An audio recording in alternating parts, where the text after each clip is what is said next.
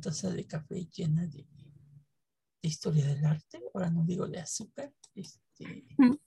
en donde vamos a ver, este, como dijimos, ahora vamos a analizar un mural, un mural muy bonito que se encuentra aquí en México, está en el Museo Nacional de Historia, en, Chapultepec. Y este mural, bueno, pues nos habla un poco la historia, ¿no? De lo que ha sido en, en el episodio de El dato inútil, hablamos de monarquías. Este, entonces, pues, como aquí en algún momento hubo un imperio, pues se piensa que este edificio es llamado el Castillo de Chapultepec, ¿no? Este, que, está mal el nombre porque es realmente un alcázar, ¿no? es un castillo. Y sabes, curioso porque en América es el único, la única construcción que tiene forma de palacio europeo. Muy parecido, pero bueno, no es, no es propiamente un castillo. Si algún día vienen a la Ciudad de México, pues les recomendamos que, que lo visiten, ¿no? Este, y sobre todo la parte del alcázar, que es como que la parte de, de lujosa, ¿no? La joya de la corona. La joya de la, joya de la corona. Tener una fiesta ahí en el alcázar. Bueno, ya la subo, ¿eh? yo dije todos. Violando, violando la ley del patrimonio, Martita Sagún, ¿no? Con, Sir, Sir Elton John, porque pues, es un Sir. Él sí. Entonces, él sí podía entrar a Chapultepec.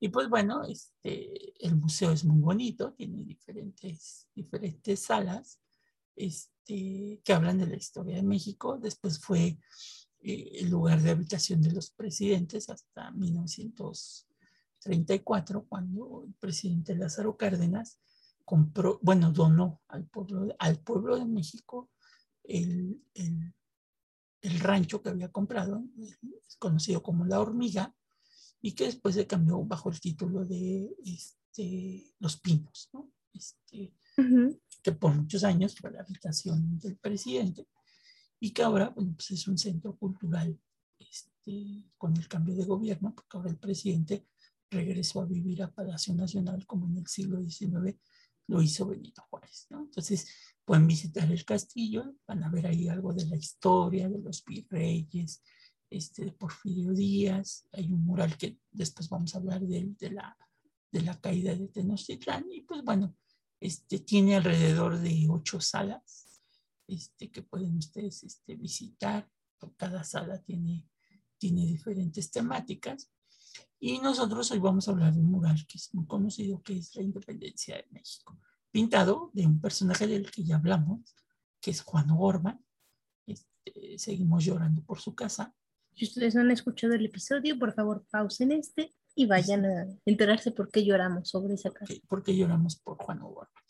Las medidas son 4.40 metros de alto por 15.69 de ancho la fecha de realización duró un año, 1960 a 1961. Eh, la técnica es un fresco sobre aparejo y está localizado en la sala 6 del Museo Nacional de Historia. ¿no? Y es muy conocido porque ha sido reproducido en, en infinidad de, de, historias de la independencia de México. Oiga, profe, y digo ya como pregunta, ¿qué es aparejo? Aparejo es pared una pared que no tiene, no tiene mosaico o no tiene ladrillo, sino que está pareja, aparejo, o sea, está pareja. A mí me tan sencillo, pero con un nombre rimbombante. Sí, es término arquitectónico albañilesco, ¿no? Entonces, ok, gracias. Bueno, el mural se compone de tres partes que son muy interesantes conocerlas. La primera es la parte superior. Ahí tendrían ustedes que empezar a leer el mural la segunda parte que es la parte central y la tercera que es la lucha de la independencia. Eh, se tendría que leer de, de, orden superior a inferior, ¿no? Esa es una primera, primera técnica, porque ahí van a encontrar muchos elementos muy interesantes. Y también la segunda lectura lo pueden hacer de izquierda a derecha, ¿no? En la izquierda tendríamos el tramo que corresponde a la Nueva España, en, las, en el segundo tramo estaría la cultura hispana, en donde está don Miguel Hidalgo, estaría el inicio del movimiento, Y en el cuarto tramo estaría la organización y la consumación de la independencia. ¿no? Entonces, lo pueden leer de arriba abajo, eh, de izquierda a derecha, este, para que tengan un mayor contenido. ¿no? Entonces, este, normalmente se empieza a leer de la izquierda superior, después el segundo sería eh, eh, la, la, la, mitad, y así la lectura continuaría de nueva cuenta en el segundo nivel, a la altura de donde están los personajes de la cultura novohispana, eh, y después bajaría a la parte final, que sería este, eh, el maltrato a los grupos indígenas y la lucha por la independencia. ¿no? Eh, en la parte de arriba, el primer término, van a ver que es un, en el lado izquierdo van a ver que hay una luna y que está muy oscuro. Lo que quiso allí interpretar Juan O'Gorman es la larga noche colonial, ¿no? Este, los años que duró esta, esta idea que se tenía que la colonia pues fue una época de mucho atraso. Y después, en medio, justo donde está Hidalgo, pues hay un sol que está alumbrando, lo que nos habla del famoso amanecer libertario, ¿no? Y después hay una llama, aquí está una llama, en el tercer, eh, casi al final del, del mural, hay una llama que es la esperanza, ¿no? Y que si se dieron cuenta, por ejemplo, en el en el, año pasado, ¿Sí? el presidente López Obrador, en, los festejos de la independencia, cuando dio el grito, se levantó una gran llama, ¿no? Este, claro, eh, para que vean la relación que pueden tener los murales con la, con la visión histórica que a veces tienen los presidentes de México, ¿no? Mm. Miren, qué curioso. No crean que se le ocurrió al presidente Obrador este, decir, ay, pues pongan una llama y es una idea de esperanza iconográficamente. No, no, esto ya tenía sus orígenes. Sí, tenía sus orígenes. ¿no? Eh, encontramos que hay cinco banderas o cinco estandartes. Está la bandera realista, que está en el extremo izquierdo, es una bandera cruzada. Después está el escuadrón de la virreina, que es el número dos, es uno azul. Eh, después está el estandarte de Hidalgo, tres. Y el cuarto sería el doliente de, Hidalgo, el doliente que es una bandera que se hizo por la muerte precisamente de, Miguel Hidalgo, por eso se llama el doliente, porque mm. dolió la muerte de, este personaje. Y al último el estandarte de Morelos, ¿no? Como estos personajes importantes de, nuestra lucha independentista. Es uno de los murales este, magníficos. Esperemos que ahora ya que termine un poquito esto de la pandemia o baje un poco más, pues nos acompañen y lo podamos visitar este, sin problema con todas las medidas que equivalen. ¿no? En el primer tramo, en la larga noche colonial, pues vemos al fondo las haciendas mineras, las haciendas agrícolas, los acueductos de muchas ciudades coloniales que todavía están en pie, como en Querétaro, en Morelia, etcétera, etcétera. Vemos a un representante de la iglesia, a un representante de la hacienda, a un representante del Estado, al virrey, a los peninsulares, y también vemos las castas, ¿no? Las diferentes castas, al Santo Oficio, ahí vemos a un personaje que está siendo torturado por el, por el Santo Oficio, a los indios, que, también fueron maltratados durante esta época, y la desigualdad social con este pequeño, este indígena que está sepultando a su hijo porque pues no tuvo dinero para darle de comer y pues mueren de hambre durante esta época, ¿no? Por la desigualdad social. Y Andrés, lo retrata de forma muy pictórica, o sea, muchos colores, muchas imágenes, pero al mismo tiempo dolor y... Juan Borman es uno de los pintores muy didácticos, ¿no? Este, ya lo veremos cuando hablemos de los murales de la Biblioteca Central, es todo un libro de, de, ciencia, cultura, tecnología. ¿no? Un mix. Y aquí no se queda atrás, pues nos presenta la desigualdad social, ¿no? Bueno, en esta parte aparecen 48 personas, entre hombres, mujeres y niños. En el primer plano hay 32 personas, eh, en el segundo plano 16 y en el tercer plano no hay personas, o sea, no hay un tercer plano. Eh, el número de hombres son 37 que están distribuidos en los tres planos. El número de mujeres son 8. Si quieren ser muy meticulosos, pues se pueden poner a contarlos. Eh, hay tres niños distribuidos en los tres planos y todas las personas están vestidas a pesar de que, eh, a pesar de que son de diferentes clases sociales, ¿no? No vemos un desnudo completamente, entonces todos están, están vestidos, ¿no? El segundo plano, eh, lo que es la cultura no hispana, pues aparecen obviamente este, edificios coloniales con el neoclásico, ¿no?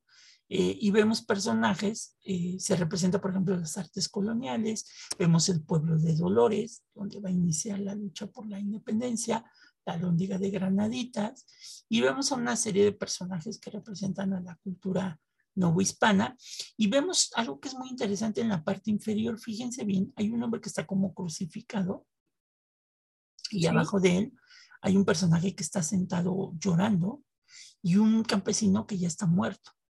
Pero si tú le vas siguiendo el hilo conductor que hace O'Gorman, ves al crucificado, al que está llorando, al que está acostado, la mujer que está llorando, y es el único hombre desnudo que sí aparece en esta segunda escena. Este sí está completamente desnudo, pero que si te das cuenta está tomando la mano de Ignacio Allende como eh, parte fundamental de lo que va a ser la unión del movimiento a la independencia. Todos estos grupos por estas tragedias que han vivido sociales, pues se van a unir al movimiento de independencia, pero es una cadena que une ese pasado, en donde veíamos al indígena que, que está sepultando a su hijo, este, que se va uniendo con este hombre crucificado que está siendo castigado y con estos personajes, el que está llorando, el que está muerto, la mujer que llora, el hombre desnudo que toma de la mano a uno de los soldados de la, de la independencia. ¿no?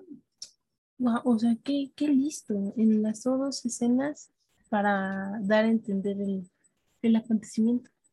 Sí, en esta escena aparecen 65 personas, hombres, mujeres, este, no aparece ningún niño, creo. Este, hay 20 personas eh, en el primer plano, 45 en el, en el segundo, todos vestidos a la usanza colonial, y en el tercero no hay personas, ¿no? Eh, son 59 hombres, seis mujeres distribuidas y no hay niños en esta sección. Aquí no encontramos niños en esta parte.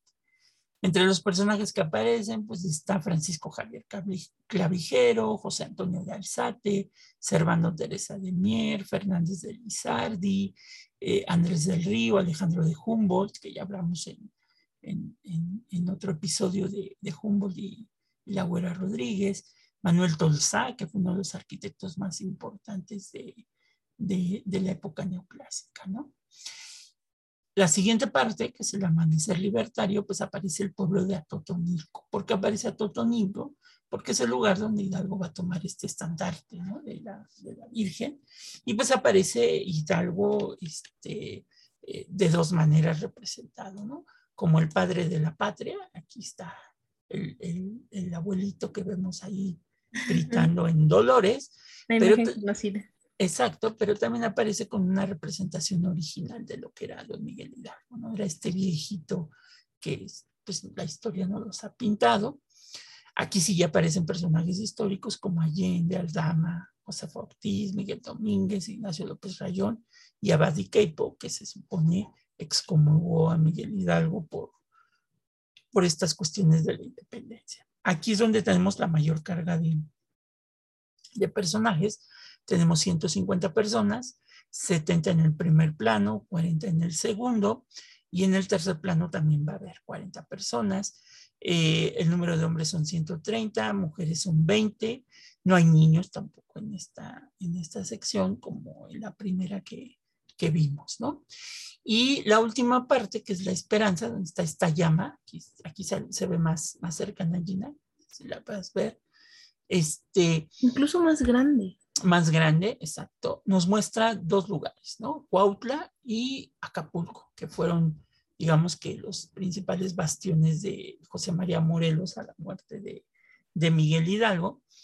Y aparecen dos elementos fundamentales, la organización del movimiento a través de los sentimientos de la nación y la conformación del Congreso de Chilpancingo con la primera constitución, la constitución de Apatzingán, ¿no? que digamos que constitucionalmente es el primer texto eh, constitucional ya de México, junto con la constitución de Cádiz. es parte de un acervo histórico.